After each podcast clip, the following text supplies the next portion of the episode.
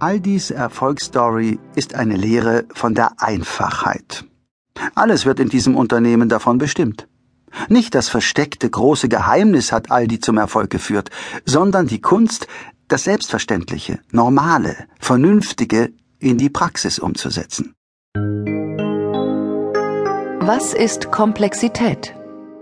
Ein System ist umso komplexer, je mehr Elemente es aufweist, je größer die Zahl der Beziehungen zwischen diesen Elementen ist und je verschiedenartiger die Beziehungen sind.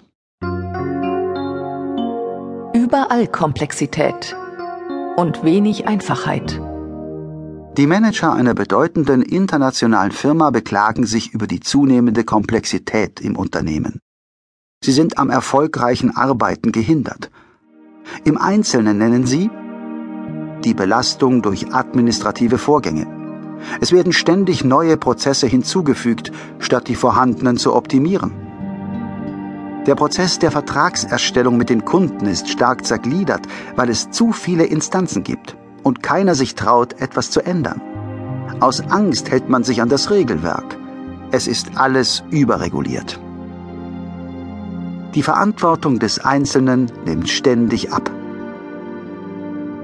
Es gibt eine Informationsseuche. Es wimmelt von Koordinatoren. Lokale Manager haben keinerlei Entscheidungskompetenz hinsichtlich ihrer Region. Entscheidungen werden in der Zentrale oder am grünen Tisch gefällt. Aldi ist intelligenter. Hier ist vieles einfach. Aldi hat zu seinen Mitarbeitern ein Vertrauensverhältnis aufgebaut. Denn Vertrauen reduziert die Komplexität. Mitarbeiter und Manager verfügen über klar umrissene Entscheidungsbefugnisse.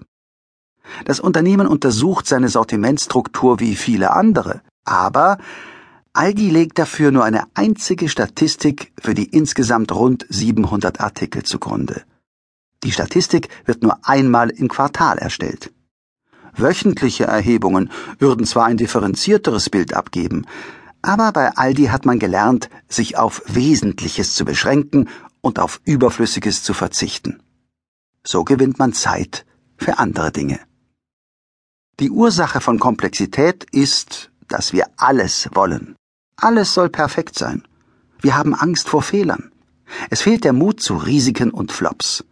Wir fürchten den Verlust und wollen auf nichts verzichten. Also wird eine weitere Analyse zur Absicherung unserer Gedanken und Vorhaben angestellt. Manche werden dabei zu digitalen Deppen, weil sie sich nur noch an ihren Charts, Analysen und bunten Computergrafiken festhalten.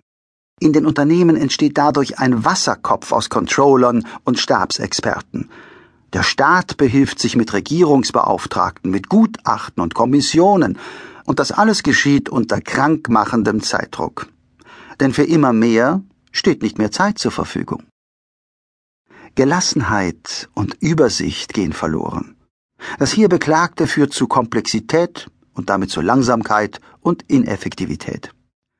Einfachheit pflegen, in Verantwortung für Kunden, für Mitarbeiter, für das Unternehmen, aber auch für die eigene Gesundheit und das eigene Wohlbefinden, wäre ein sinnvoller Weg.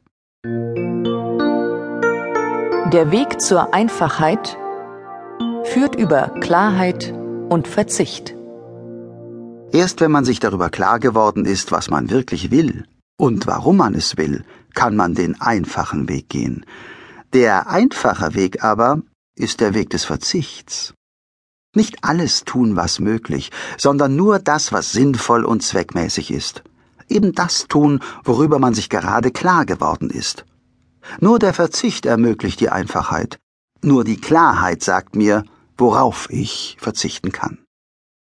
Was bedeutet das Prinzip der Einfachheit bei Aldi in der Praxis? Es gibt keine Stabsstellen wie Controlling, Public Relation, Werbung oder die Rechtsabteilung. Es gelten klare Ziele und Kompetenzen für alle, die auch strikt eingehalten werden. Die Unternehmensorganisation ist durch eine flache Hierarchie gekennzeichnet, sowie durch die Prinzipien der Dezentralisation und Delegation.